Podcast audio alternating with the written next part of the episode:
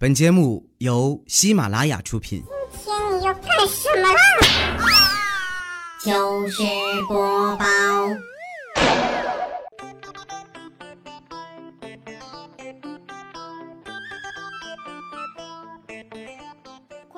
嗨，大家好，这里是喜马拉雅出品的糗事播报，我是你们的好朋友佳期。最近呀，有好多学生狗听众啊给我发私信，还说在准备期末考试啊，特别痛苦啊，就恨不得出家了。啊，每次看到这种留言哈，我就觉得你们也太天真了。你以为出家就很容易吗？我跟你讲啊，当年我有个大学同学啊，就看破凡尘了啊，毕业那年也不知道咋想的哈，毅然决然的就出家了。前一阵儿哈，我跟他聊天儿啊，我发现他们寺庙里哈，居然也得期末考试。他还给我发了他们的考试科目哈，这家伙把我惊得下巴都要掉下来了，这也太硬核了吧！光语言考试哈就有英语、日语，还有古代汉语。啊，真的是以后再也不敢说我心如死灰想出家了。我感觉我不配呀。所以哈，我劝你们还是好好复习，准备考试吧。在当代呢，每一个成熟的学生啊，都应该懂得如何进行时间管理。哎，就比如说，如何在短短的一个星期内哈学完一个学期的课程，而且还不挂科。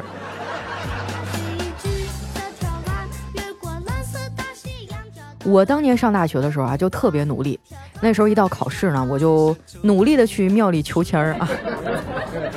这大概就是传说中的临时抱佛脚啊。大二的下半学期呢，哎，我就疯狂的玩了一个学期啊。期末的时候啊，整个人都慌了。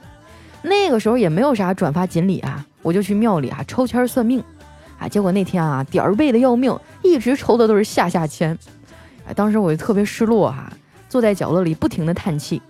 后来啊，那庙里一个师傅啊看我这样，就走过来安慰我说：“阿弥陀佛，大学生不要太迷信，回去吧。”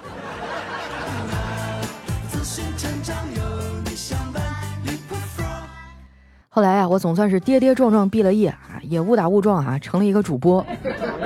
现在呢，也算是有了一点小成绩吧。但是我总是啊，隐约的觉得，还是当初那波啊学习好的同学过得好。其实人呢就这样，总觉得啊别人懂得比自己多啊，活得比自己好。其实他们也没什么厉害的呀，就只不过就是有很多知识而已。当有一天哈，你也收获了很多知识的时候，你就会发现啊，很多事儿不过如此。然后啊，你会懂得越来越多，而你的头发呢，会变得越来越少。说到学习啊，我也不知道自己到底被下了什么魔咒。我身边的朋友们啊，最喜欢送我的礼物就是书，连我老爸哈都时不时的提醒我买书，啊，没事就跟我说：“闺女儿啊，家里的书都被猫咬过了，你赶紧买点新书给它咬吧。”看着没啊？我在家里的地位一览无余。我爸妈一年花的钱啊，有百分之八十都是花给他们俩的猫儿子还有狗闺女的。哎，说到这，我想问一下啊，你们这一年的钱都花在哪儿了呢？赶紧在留言区里啊评论一波哈，让我来看看。前几天呢，支付宝的年终账单啊也出来了，我朋友圈的那些大佬们啊开始晒账单了啊。在这儿呢，我想对他们说啊，那些一年花了几十万、几百万的朋友们啊，我都给你们标记了。哎，咱们大家都是朋友嘛。我日后要是有什么难处啊，你得多照顾我一下。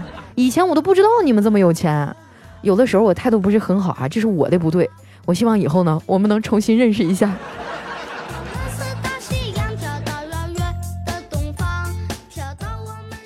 想想这几年啊，支付宝真的是改变了我们的生活啊！现在我出门基本上都不带现钱了，感觉自己拿个手机啊就可以走遍天下。我一直都觉得自己二零一八年啊给马爸爸贡献了不少。结果昨天啊，我一翻朋友圈啊，我才发现，啊，你说连刚上高中的小屁孩，支付宝账单上花的钱都比我多。我气愤的点开他的朋友圈啊，想发个评论啊，结果呢，发现他在评论里跟人吵起来了，骂的是要多难听有多难听啊。后来跟他吵架的那个人哈，被逼的抛出来一句狠话，他说：“你再这样，我就告诉你妈，支付宝账单里的文教娱乐啊，就是游戏充值。”哎呀，你说现在的孩子啊，真的是太能花钱了。我像他们那么大的时候啊，就觉得钱特别重要，似乎能买到一切。现在啊，我才发现当时的自己还是太年轻了，这一条根本行不通。因为我身上的钱不够。像我这种老老实实上班挣钱的人吧，这辈子估计也很难发财了。不过做人呢，还得本分一点。哎，那句话怎么说来着？君子爱财啊，取之。发现卡上余额不足。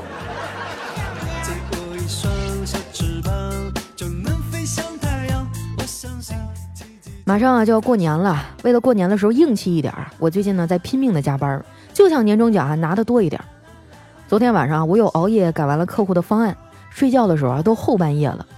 前一天熬到那么晚，第二天早上自然起不来呀。这闹钟响了好几遍啊，我还窝在被窝里不想起。这时候呢，我的脑袋里哈就出现了一个天使，还有一个恶魔。那恶魔说了：“被窝里多暖和呀，何必那么辛苦起早上班呢？请个假吧。”天使说：“大清早的吵什么吵？还让不让人睡觉了？”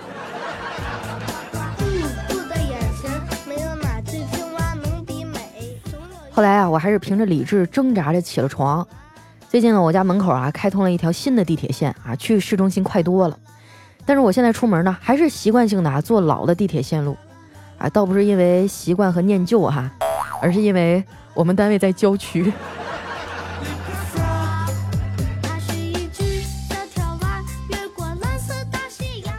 我胡乱的吃了两口早饭啊，就出门赶地铁去了。上了地铁啊，我发现不对劲儿，哎，怎么今天人这么少呢？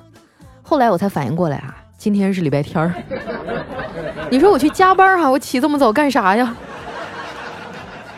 我一个人啊，靠在座位上发呆啊。这时呢，斜对面的一个女的啊，突然掏出镜子啊，开始化妆。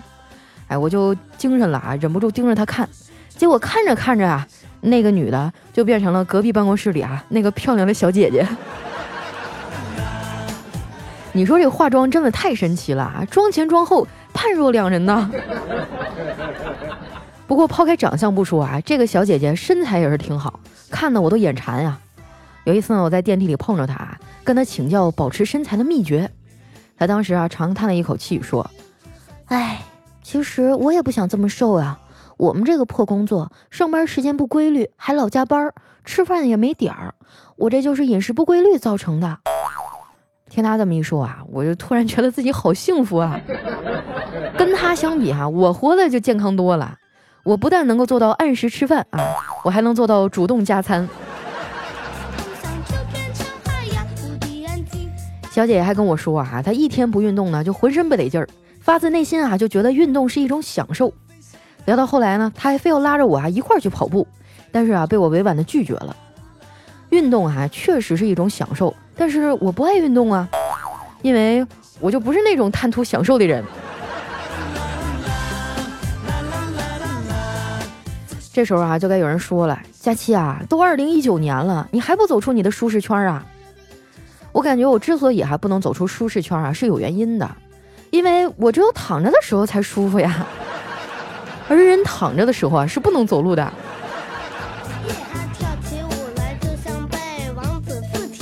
当然哈，更重要的是我有丸子这个损友啊，隔三差五的哈就撺掇我出去吃好吃的。我们俩现在啊已经携手在变胖的道路上啊越走越远了。丸子呢就是间歇性运动减肥啊，持续性傻吃贪睡。看着自己越来越胖的身体啊，他跟我吐槽：“佳琪姐，你知道吗？胖起来这件事儿，肚子和腿最有发言权了，只有胸好像是一个局外人。”这事儿啊，好像和他一点关系都没有。我说你快拉倒吧啊，你少吃点，啥都有了。那俗话说得好，腰围三尺非一日之馋啊，提出分手非一日之闲呀。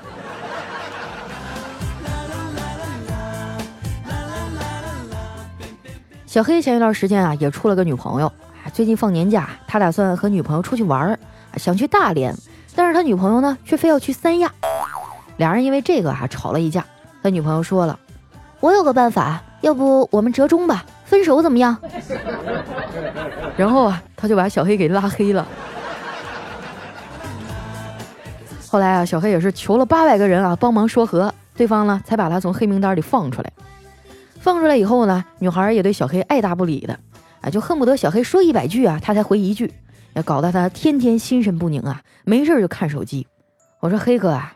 成年人一天解锁手机六十多次，不找你啊，那就是不想找你。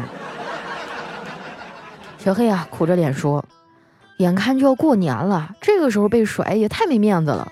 更何况啊，我实在是不想回到以前撸管的日子了。”我说：“黑啊，人家大的那才叫撸管，你那个顶多叫抽签儿。”小黑又瞪了我一眼，说：“我我相信我跟他的爱情。”我说：“你相信爱情有什么用啊？你还相信健身呢？也没见你拥有好身材啊。”喜欢这个事儿哈，强求不了。你以为你是真情流露，其实呢，也就是自我感动。就像你明知道啊不会做这道数学题啊，你还非要在卷子上写个解字儿。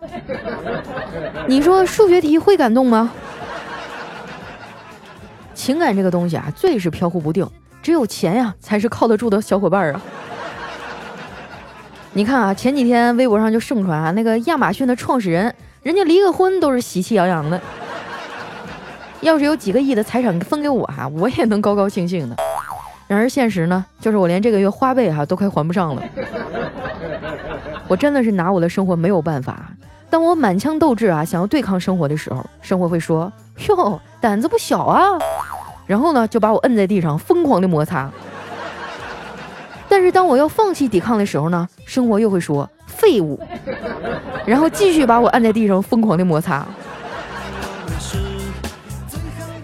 生活呀，就是这么一个反复无常的家伙，根本就不讲道理。不同的生活场景啊，它反馈给你的东西都不一样。就比如说呢，你到饭店点餐啊，你要是这么说：“服务员，我要牛肉咖喱，请给我一份辣味的，一份正常的，一份甜味的。但是呢，我只付我觉得好吃的那份的钱。”我相信没有人敢这么点菜吧？敢这么点的，基本都被打死了。但是这件事儿哈，如果发生在工作上，客户爸爸呢就可以这么跟你提需求。哎呀，你们先出两三个方案给我看看吧，也不用着急，明天早上之前给我就行。就这种无理的要求哈，放在以前呢，我可能就会乖乖的去做了。现在年纪大了，越来越不想委屈自己了。那有些事儿啊，不行就是不行。不过要是想行呢，也不是不可以，但是得加钱。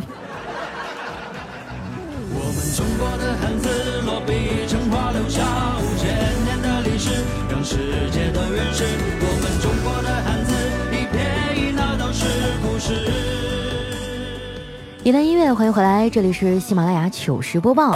喜欢我的朋友呢，记得关注我的新浪微博和公众微信哈，搜索主播佳期。那在上一期节目当中啊，我们抽取了五位幸运听众啊，来送出礼品。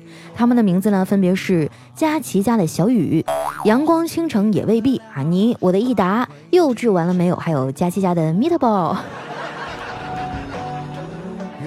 那听到消息以后啊，抓紧时间把你的姓名、电话还有收货地址啊私信发给我，我这边呢也会尽快的安排给你发货。啊，有人跟我说啊，佳琪你送的太少了，我也抢不到啊。啊，其实，在我的主播圈子啊，还有新浪微博上呢，最近也在送礼物。呃，大家可以把我们这期节目往下拉哈，拉到最下面，可以看到我的主播圈子，加入进去呢，找到置顶帖哈，有一个年度收听报告啊，你把这个收听报告的截图呢，单独发一个帖子哈，然后艾特我。哎，我就会过去翻牌子了。我会在圈子和微博里哈各送出三十个 U 盘。啊，这个 U 盘有多好呢？我就不跟你们详细描述了哈。反正我希望你们收到以后要好好保存啊，万一丢了的话，你可能就火了。对，就不是你火就是我火。接下来时间呢，分享一下我们上期的留言啊。首先这位叫 New Star 童啊，他说。啊，出差啊，从二零一八出到二零一九，广州到河南又到云南，在穿秋裤和脱秋裤中啊，不停的坐车跑来跑去，还在听你的节目。在众多同事啊都在车上呼呼睡觉的时候呢，我像个傻子一样啊，在那呵呵大笑，都怪你。哦，大家都睡觉，那你坐的是卧铺对吧？啊，想想蛮可怕的啊！你想卧铺还没什么灯光，然后一个猥琐男盖着被子哈，在那身体不停的颤抖。咦！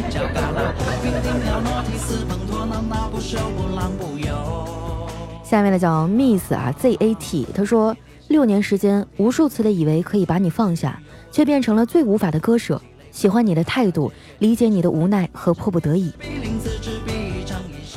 你说的是我吗？我这个节目确实做了六年了，但是我感觉我好像没有跟你发生过什么吧？我怎么我我听他这个意思，我觉得我好像像一个渣男一样。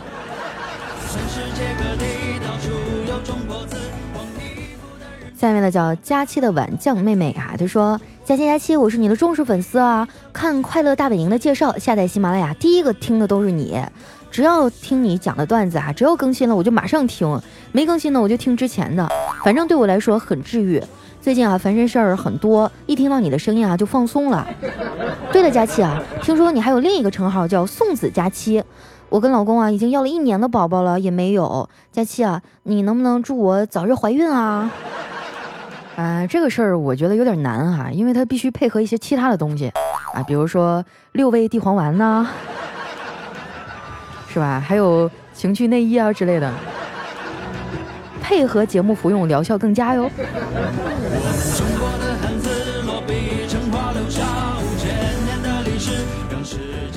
下面呢叫喜欢小翠花的姑娘，她说最近一直在听你节目啊，也许太魔性了，昨天啊居然梦到你了，我就想给你留言，然后发现你更新了。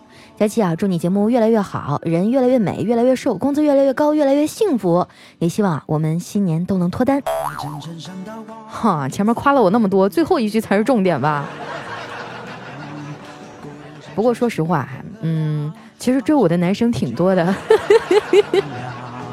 我这是主动单身啊，就是我还没有玩够，所以你们不要再问我这种无聊的问题了，好不好？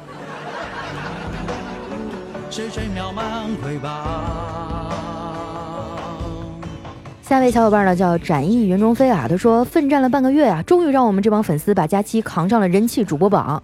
佳期在兴奋，粉丝在偷笑，终于啊又能免费听一年佳期的节目了。回想起之前啊，你说节目有可能要停播的时候，真的是吓死宝宝了。这么好的节目，关键还是免费，多听一年是一年啊！啊，听了这么多年啊，现在都离不开你了。一天不听你的节目啊，就好像缺点什么。希望你的节目啊越变越好。哎，谢谢我们朋友的鼓励哈。嗯，你听了我这么长时间，那你晒一下年度收听报告啊，我可以给你发奖品。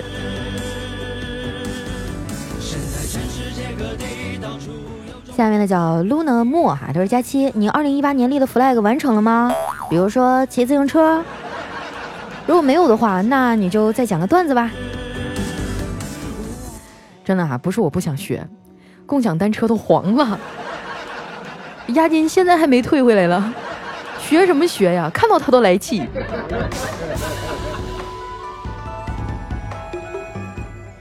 下一位呢叫酱子啊，他说，呃，佳期又等到你更新了，好开心。还有我今天去教师资格证面试了，面试之前呢，我很焦虑，因为自从十一月份笔试过后啊，就没有看过面试的相关内容，相当于啊，我就是裸考的。今天早上啊，看了几个面试的视频就去考试了。哇，去候考室一看，乌泱泱的全是人，竞争力好大，我内心就更焦虑了。好在一切都比较顺利，希望三月份查成绩能过哟。哎呀，我真羡慕你啊，笔试还能过。就当初我妈就特别想让我考个教师证啊，觉得老师这个职业特别受人尊敬。但是后来，是吧？我这个学习成绩你们也知道。但是我觉得只要我笔试能过，我面试绝对没有问题。就我这口才，是不是嘎嘎的，都能把这个都能把那个考官给忽悠懵了。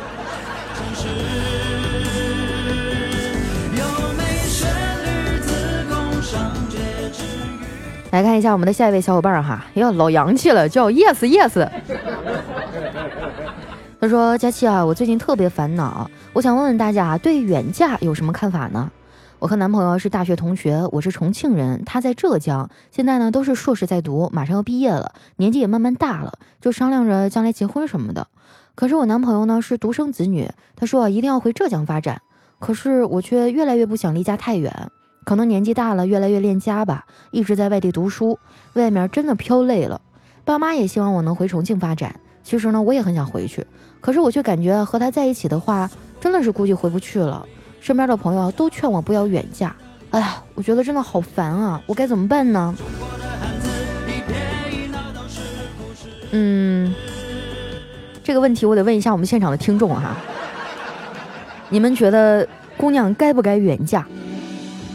如果从女方的角度来讲啊，我觉得父母肯定是不愿意的嘛，毕竟现在大多数都是独生子女哈，离那么老远，工作又忙，远嫁就意味着你和父母团圆的日子越来越少了。我记得有一次跟我妈聊天啊，我妈就问我说：“哎，闺女啊，你知道吗？嗯，妈的人生可能就剩下不到三千天了。”我说：“啊，怎么可能？你你长命百岁。”然后我妈说：“你算哈，一年呢等于三百六十五天。”十年的三千六百五十天，啊，我说那我觉得你怎么也能再活个七千来天吧。啊，虽然说那天没有再继续往后聊啊，但是心里确实一惊啊。你想想啊，一共人生也就屈指可数三万天，你又能有多少时间陪伴在父母身边呢？再除去你工作的时间、出差的时间啊，你真正能和他们在一块的时间真的屈指可数。但是呢，我又觉得爱情也很重要啊，所以这件事情我也不知道应该怎么办啊。如果说大家有什么样的看法啊，你们可以呃留在我们节目下方的留言区啊。哎，我看到已经有人说了啊，其实可以把父母接过去。接父母那需要很大的经济实力，我一直就梦想着把我爸妈从北方接到上海，但是你知道上海现在多少钱一平了吗？只能说少年努力吧。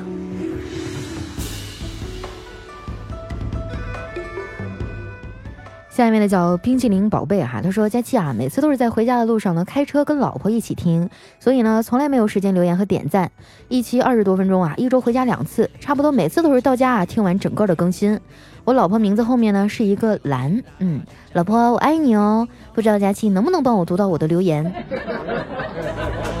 你们俩都结婚了还这么腻歪，让不让我们单身狗活了呀？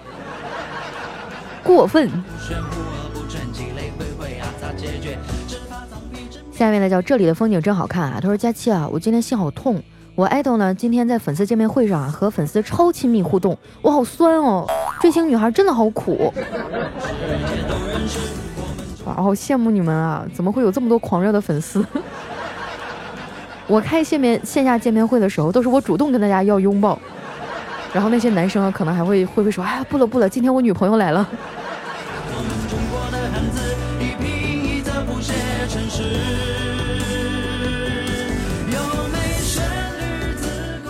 下面的叫月半白勺足个啊，连起来就是胖的路。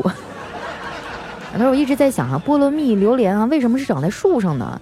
好险啊！牛顿当年不是在榴莲树底下啊想到那个相对论，不然啊，他应该没有啥机会发表。我也是这么想的。我觉得牛顿之前啊，可能也有其他的人发现这个相对论了啊，还有地心引力啥的。后来就是因为直接就被砸晕过去了哈，甚至砸砸残疾了，就没有机会发飙。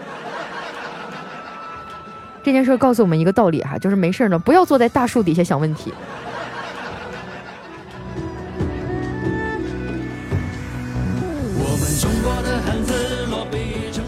来看一下我们的下一位啊，叫听十九胡萝卜。他说：“冰冻三尺哈，一感冒瘦五斤。”真的假的啊？为什么我每次感冒还胖了呢？我发现很多的道理用在我身上都不太不太对劲儿哈。就比如说以前人家跟我说失恋了人就会暴瘦，后来我失恋了以后不但没瘦，我还胖了。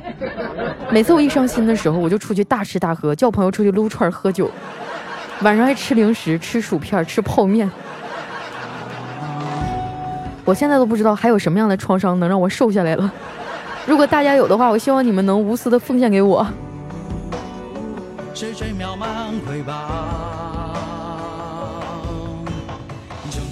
一位呢叫静静五幺二，他说早上好，刚从梦中醒来啊，就听见你美妙的声音。佳期啊，得了第二名，我觉得你好棒啊，兴奋的人家都睡不着觉了呢，感觉就像自己得了大奖。好了，不说了，上班要迟到啦。哎，从你的留言里哈，我就能感觉出来你是一个非常爱撒娇的女生呢。好啦，人家都睡不着觉啦。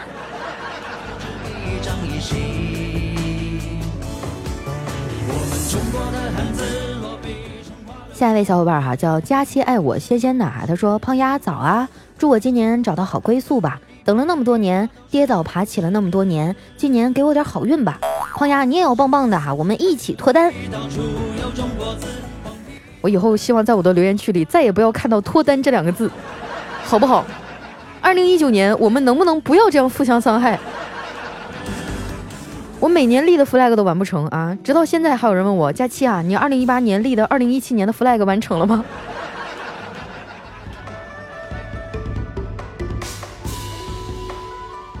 来看一下我们的最后一位哈，叫谢依萍，他说佳期的二零一九年第一期节目啊，我必须给你送个祝福，祝佳期吃最甜的糖，睡最软的床，吻最爱的男人，做最野的狼，二零一九年不慌不忙，做一个女流氓。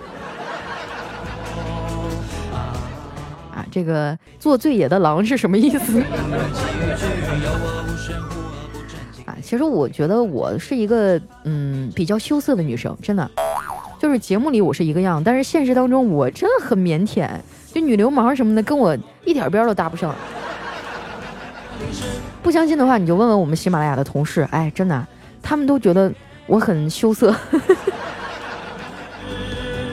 但是熟了以后就不一样了。好了，那今天留言哈就先分享到这儿。喜欢我的朋友呢，记得关注我的新浪微博和公众微信哈，搜索主播佳期，是佳期如梦的佳期哈。那同时啊，我再念一遍我们获奖的五位听众啊，抓紧时间看私信了。佳期家的小雨，阳光倾城也未必，你我的益达幼稚完了没有？以及佳期家的咪的豹啊，抓紧时间把你们的姓名、地址、电话私信发给我，马上给你发奖。那今天咱们的节目就先到这儿啦，我们下期再见，拜拜。